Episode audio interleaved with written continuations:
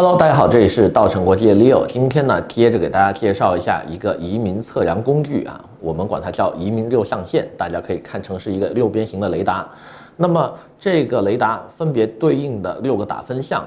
都对我们的申请人会有什么样的影响呢？今天我举了五个国家的案例，分别是英美加澳以及最近很火的爱尔兰，看一看。这五个国家的移民项目放到系统里面会出什么样的结果，以及对你有什么样的影响？节目开始之前呢，还是希望大家继续的点赞、关注、转发，并且关注我们另外两个节目，分别是 Leo 说和 Leo 移民讲堂。Hello，大家好，今天呢给大家看一看啊，英美加澳以及爱尔兰这五个国家的投资移民政策放到同一个打分系统里面会出什么样的分数结果？那么上一期节目的话呢，给大家介绍了移民六象限，分别有六个。不同的打分项分别是速度快慢、价格要求低，啊，是否是一个大国，以及项目的安全性和移民间的长短。那么这六个打分项呢，过去很多客人可能只会关注啊，比如说价格就是否便宜，或者是是否速度快，很多时候的话呢，往往忽略了剩下的四个选项。那么今天的话呢，我们先从英国开始看一看我们过去最最最多华人申请的英国 Tier One 一类投资者签证，它的分数大概是一个什么样子？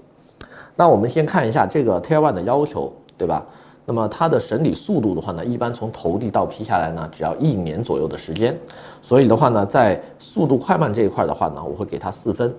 那么它的投资金额要求是两百万英镑。注意啊，两百万英镑相当于当年的两千万人民币，对吧？现在一比八的情况下，也得有一千六百万人民币。那么差不多，呃，是我们所有移民项目里面最贵的这么一个项目了哈，所以只能给到他一分。那么在这个要求方面的话呢，它的要求还是蛮多的，除了看你的身份证明文件，还要求看无犯罪体检、职业、你的资金来源，对吧？所以在材料准备这一块的，它的要求算是多的。最多给到他两分，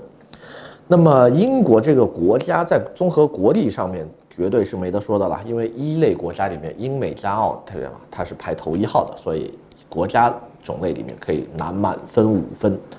那么项目的安全性上来说的话，因为英国的这个项目的话呢，它的两百万英镑是投到当地受监管的投资产品跟理财产品当中的，一般来说是国债。基金、债券啊，一些大型的这个国有股票，那么这样一来的话呢，它只会有市场波动风险，不会有这个人为啊操作的暗箱操作的这种风险，或者是人为的一些其他因素干扰它，所以在安全系数上面来说呢，它也是比较高的，可以给到它四分。那么最后就是看一下它的移民间，英国的移民间的话呢，要求每年里面要住够半年，也就一百八十三天。那么在移民间的选项当中的话，它是算是非常苛刻的了哈，因为等于你做了这个国家你就不能走了，对吧？每年要住半年，所以它只能拿一分。在这样综合评定下面的话呢，英国的 Tier One 投资移民签证，我们可以算出来它的综合评分为十七分。OK，那我们现在看一下加拿大，加拿大当年最火爆的魁北克投资移民，它的审理时间是四到六年。我们算它四年吧，好不好？四年就能批出来，那它已经是一个时间非常长的一个呃投资种类了。所以呢，在时间快慢上只能给它一分。那么在它的两种投资方式，一百二十万加币放五年，以及三十五万加币直接扔掉的这两种选项当中呢，一般的客人会选择三十五万直接扔掉，也就一百五十多万人民币就不要了。那么这样的话呢？呃，在价格上的话，对应的是对吧？两百到五百万区间，呃，是不是一百到两百万区间？那么这个人民币区间的话呢，是可以给到它四分的，因为并不贵哈，并不贵，四分。然后看一下它的要求，材料准备这块的话呢，要求是身份证明文件、无犯罪体检、工作证明、资金来源证明、税单。注意，但凡牵涉到税单的，直接只给一分，因为太多。大老板们的这个税是不干净的了，所以基本上扯到税单这一点的，啊，我一般就会直接只给他一分了，因为你这个文件虽然说它只是需要准备的其中一个材料，但是很多人准备不出来，对吧？能准备出来的，那一般都是一些超大型的企业或者非常正规的一些啊外企，对吧？那这样的话只给他一分，然后看一下加拿大的这个国力综合国力五分没得说，对吧？安全系数，因为它也是直接扔掉嘛，所以这个东西基本上是没有风险的。那么可以给到它四分，对吧？除非你审理不成功。然后最后的话呢，移民间是每五年待两年啊，给到它两分。那么这样综合算下来的话呢，加拿大魁北克投资移民的总分数是十七分，啊，这个项目最最最大的难点以及目前对中国人呃来说它的最大障碍还是这个税单，因为它要做审计以及追溯你的第一桶金是怎么来的。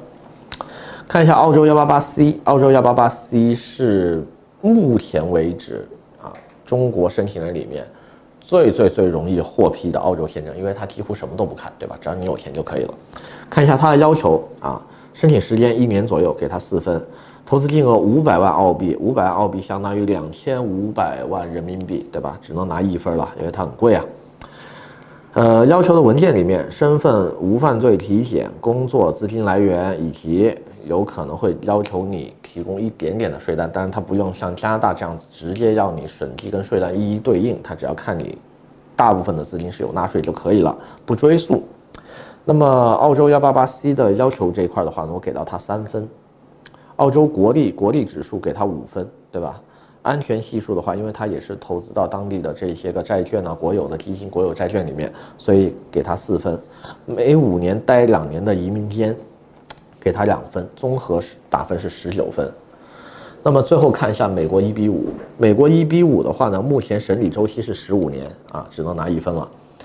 那么五十万美金的投资额的话呢，并不算贵啊，很多家庭可以承受。那么它是处于人民币两百万到五百万这个区间的，给它三分。那么准备材料的话呢，身份无犯罪体检、工作证明、资金证明，啊，要的东西并不是特别多。但是别忘了，美国有背景调查，所以呢，任何提交给美国的材料清单里面的东西的话呢，是不能有虚假材料的啊，做一个流水啊。做一个公司出来啊，借用朋友的公司啊，啊，包括最近的话呢，党员是不能移民美国的哈，注意啊，共产党员不能移民美国，所以的话呢，其实它的背景审核还是比较严格的，在要求这块的话呢，我是会给到他两分。那么看一下美国的国力综合国力一定是最高分五分啦，安全系数的话，因为美国的。投资移民属于一个风险类投资，对吧？因为你是要投资给别人去做生意的，而资金的这个运营跟监管的话呢，基本上只有那个运营团队能有，对吧？它是没有政府监管的。那么这个时候的话呢，我会觉得它安全系数比较低，因为它会出现市场波动风险，也会出现人为的运营风险，甚至于挪用资金呐、会不会拆东墙补西墙都是说不定的。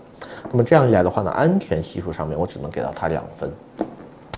那么最后的话呢，就是移民监啊，移民监美国要求是每次离境不能超过半年啊。那么对应的这个分数值的话呢是三分，所以美国综合评定下来是十六分。那么最后看一看爱尔兰为什么最近特别火哈，就是我们可以看一下现在很多呃移民公司，包括国内的这种广告疯狂打爱尔兰。那么首先爱尔兰跟这几个国家综合国力差不了太多嘛，对吧？它是属于第二类国家。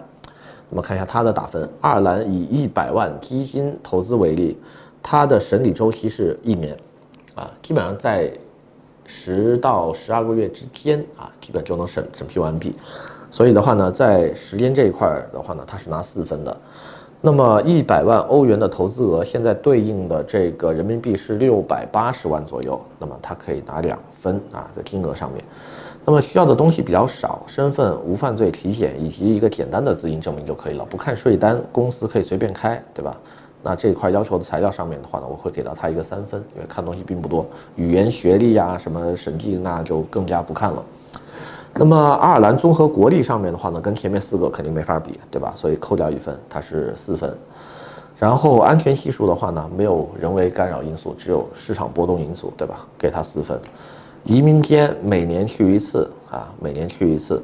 每年去一次的话拿四分，所以整个爱尔兰的分数评定下来的话呢是二十一分，这也是为什么，对吧？爱尔兰会在最近的这些个英语类国家的移民项目当中脱颖而出，因为它是唯一一个上二十分的呀。那么用这个系统的话呢，大家可以去看一下每一个指标你自己都符合哪一些，并不是说分数越高就越好哈，没有这个说法。这个东西的话呢，只能说分数越高，它对应的人群就会越多，因为就有更多的人可以做它。一般来说，分数特别低的项目啊，不是说它不好，一定是它只有一个很窄的人群能做，就不是一个大众化的项目。所以根据这个清单跟这个列表的话呢，大家回去看一看自己适合做哪一类的项目。那么其他的话呢，我们。呃，下期再说吧。下一期的话呢，给大家介绍一下，就是说用这个表格来评定一些啊比较